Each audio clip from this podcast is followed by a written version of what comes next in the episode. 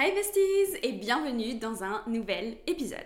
Aujourd'hui, on va parler du partenaire de vie, donc des relations amoureuses et de trouver cette personne avec qui euh, tu vas faire toute ta vie. C'est un sujet qui est hyper important pour moi et je pense que tu dois te dire bah ça n'a pas forcément de lien avec la finance. Et eh bien, je vais te dire que si, ça a tous les liens du monde parce que un partenaire de vie, ça a une influence à la fois euh, sur ton train de vie, sur tes finances, sur les décisions que tu vas prendre, sur l'énergie que tu vas avoir tous les jours, etc je pense qu'il y a assez de témoignages sur Internet pour euh, savoir qu'une relation peut complètement euh, détruire ta vie, détruire ton quotidien, euh, détruire ta flamme que tu as en toi.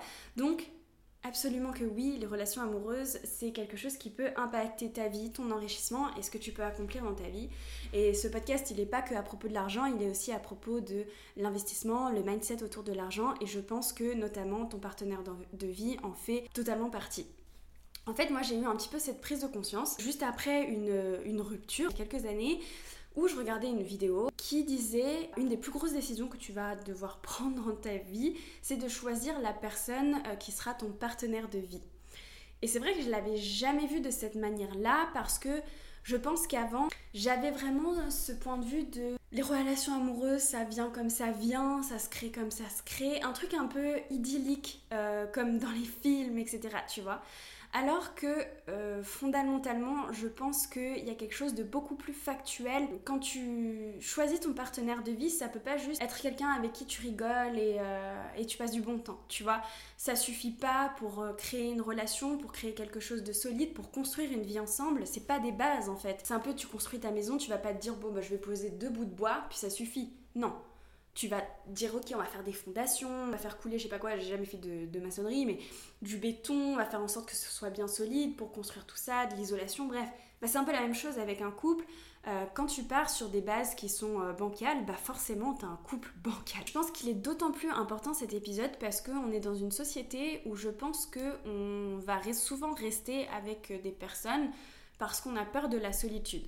Euh, pour plusieurs raisons, notamment le fait que bah, on voit tout le temps des couples à la télé, donc on se dit qu'il faut forcément être en couple, et aussi que bah, on est des êtres humains, donc on est des êtres sociaux, on aime être entouré, et la solitude c'est agréable pour personne, soyons très honnêtes.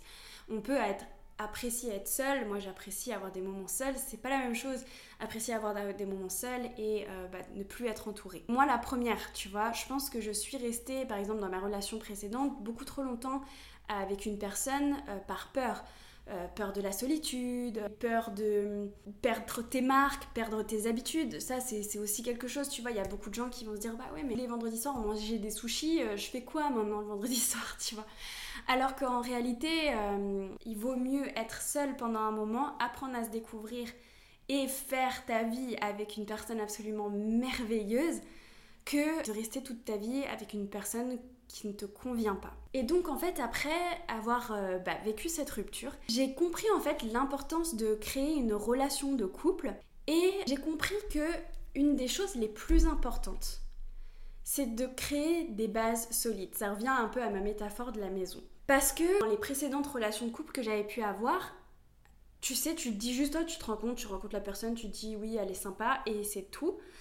Et euh, je pense que si on part sur ce genre de base-là, forcément ça peut rien donner après parce que si ton but c'est juste de t'amuser et de passer du bon temps, c'est pas ça, créer une relation euh, d'une vie, créer un vrai partenariat, une vraie alliance avec quelqu'un, c'est pas du tout, du tout ça. Donc en fait, j'ai vraiment compris qu'il fallait que je revoie toutes les bases, toute la conception du, du couple. Et euh, moi, j'avais vraiment ce désir, et je pense que si t'es ici, c'est c'est le cas aussi de créer une relation de couple qui dure toute une vie, qui soit solide, que l'autre personne soit ton meilleur ami, ton amant, ton amoureux, la personne avec qui tu rigoles le plus, ton, business partner, euh, je sais pas, euh, la personne avec qui tu rigoles, la personne avec qui tu développes, etc. Tout en étant bien sûr deux euh, bah, personnes différentes avec chacun des projets, mais de créer une vraie alliance. Donc j'ai compris qu'il fallait que je reprenne les bases et ça est un petit peu ce que j'avais envie de te partager aujourd'hui.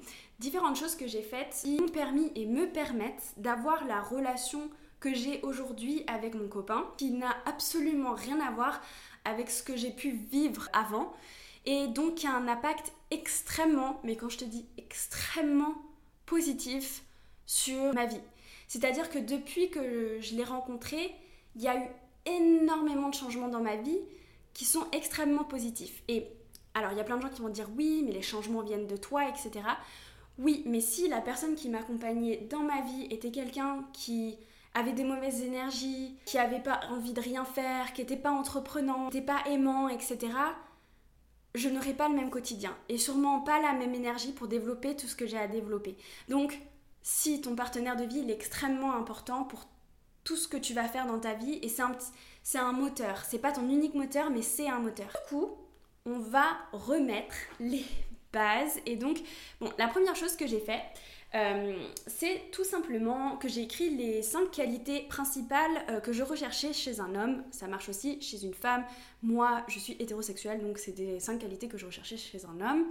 Et euh, je les ai écrites sur un papier et je me les suis répétées tous les jours. Alors, je tiens à dire que ces qualités, elles n'ont rien à voir avec des qualités physiques. Tout simplement parce que des qualités physiques, bah, tu vas voir tout de suite en fait. Enfin, je veux dire, on est tous on sait tous si on est attiré par quelqu'un ou pas, puis tu vas vite te rendre compte en regardant si t'attire ou pas.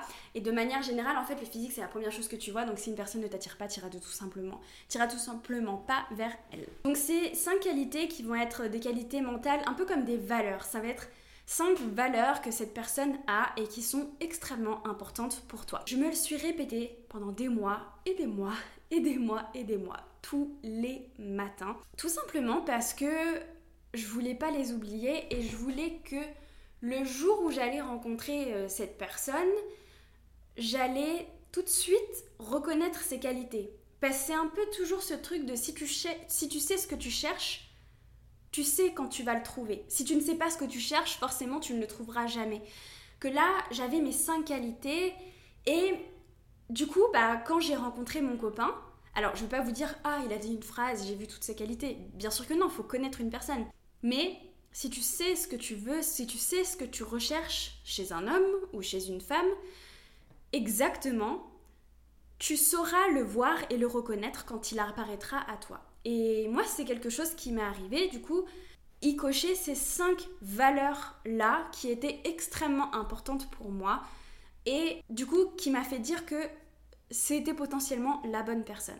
Alors, euh, j'ai pas 40 ans, donc ça fait pas 20 ans que je suis avec mon copain, et peut-être que ce que je dis là, je, peux me tromper, mais je pense en tout cas dans le processus que euh, c'est vraiment quelque chose d'important. Et la relation que j'ai actuellement n'a absolument rien à voir avec la relation que j'ai pu avoir avant. Donc c'est pour ça que je me permets de vous partager euh, bah, tout ce processus que j'ai fait sur euh, ma vision du couple, comment trouver un partenaire, etc. Parce que je pense qu'elle m'a permis de trouver la, la magnifique relation que j'ai actuellement. Ensuite, la deuxième chose que j'ai fait, c'est que je me suis instruite. Parce que contrairement, je pense, à beaucoup d'idées qu'il y a dans notre société, comme quoi le couple c'est inné, c'est naturel, ça doit venir comme ça, etc. Déjà, je pense pas du tout. Je pense qu'on fonctionne beaucoup sur nos modèles euh, qu'on a pu avoir euh, en étant enfant, des modèles que nos parents nous ont transmis, grands-parents, etc. Moi, je sais que, euh, par exemple, la relation que ma grand-mère avait avec mon grand-père, c'était vraiment une relation que j'admirais et qui était un exemple pour moi de couple. Ces modèles qui y a autour de nous vont constituer notre vision de l'amour. Donc déjà, c'est pas du tout quelque chose d'inné. Généralement, ça, vient vraiment de notre éducation, de ce qu'on a connu, etc. Et aussi bah, de euh, ce que nous transmettent les livres, les films, les histoires. Et euh, je pense qu'il faut aller plus en profondeur, c'est-à-dire vraiment plus se poser des questions sur comment fonctionnent les femmes et les hommes, parce qu'il y a des différences entre les hommes et les femmes, qu'elles soient euh, physiques, psychologiques, etc.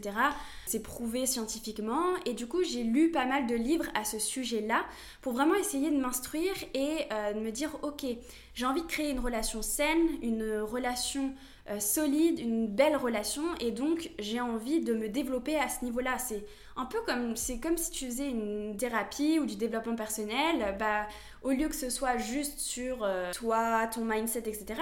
C'est sur ta relation de couple, mais en fait c'est un développement personnel comme un autre.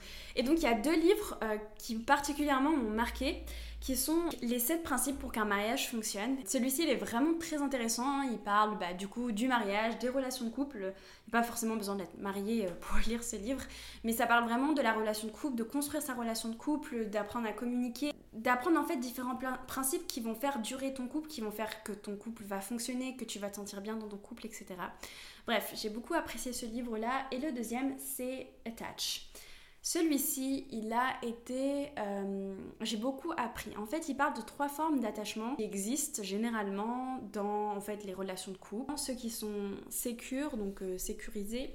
Ceux qui sont avoidance, qui, qui évitent. Et euh, le quatrième, c'est ceux qui sont anxieux. Donc c'est les personnes qui sont souvent préoccupées par leur relation de couple et qui s'inquiètent souvent de l'amour que leur porte leur partenaire.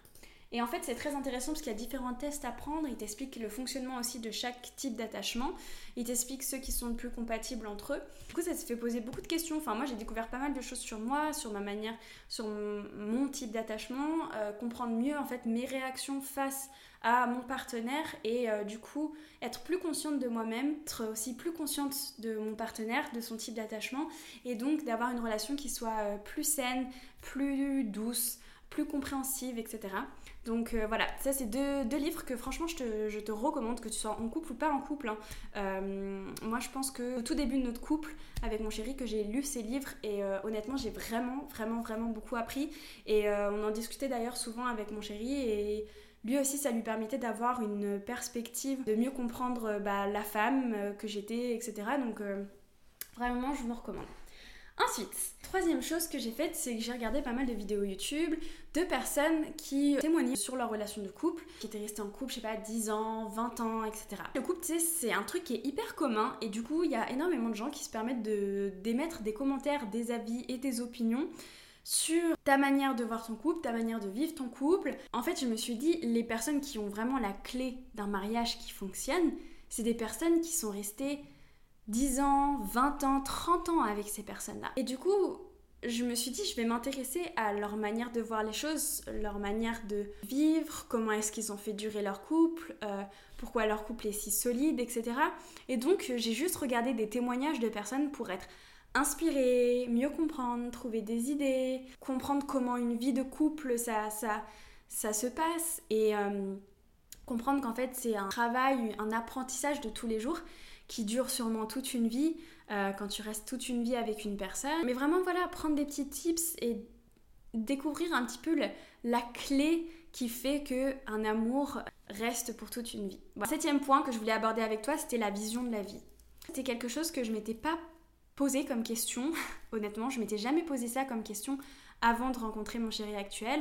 Je pensais pas en fait que c'était important d'avoir une vision commune euh, dans un couple, alors qu'en fait c'est la base. Moi, ce que j'ai fait quand j'ai rencontré mon copain actuel, c'est que je lui ai dit, moi, j'ai envie de vivre comme ça.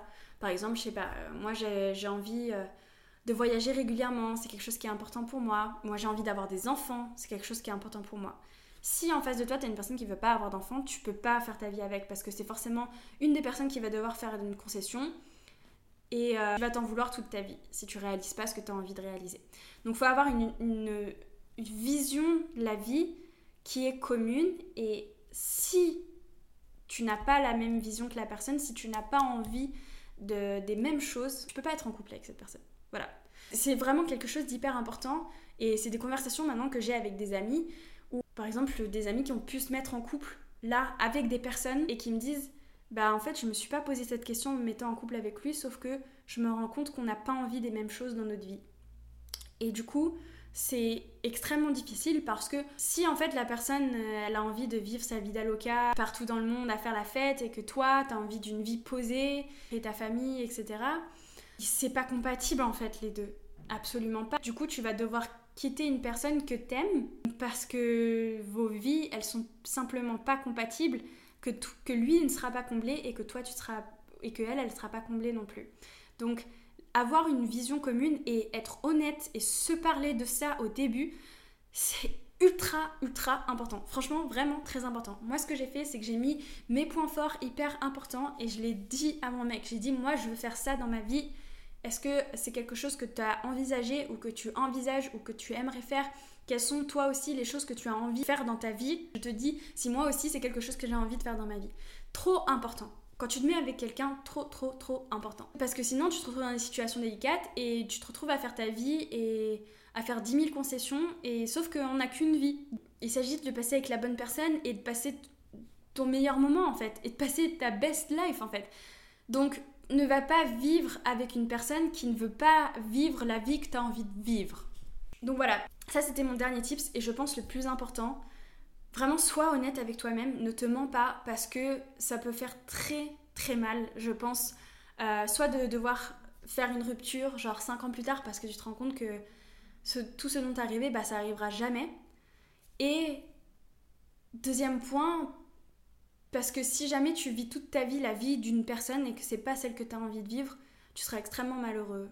Donc euh, voilà, c'est tout. En tout cas, merci d'avoir écouté cet épisode et j'espère qu'il t'a plu. N'hésite pas à me partager en commentaire aussi tes petits tips. Euh, si t'es en couple depuis 10 ans, 20 ans, mais donne-moi tous tes tips, je veux les connaître. et puis euh, on se retrouve la semaine prochaine pour une nouvelle vidéo. Ciao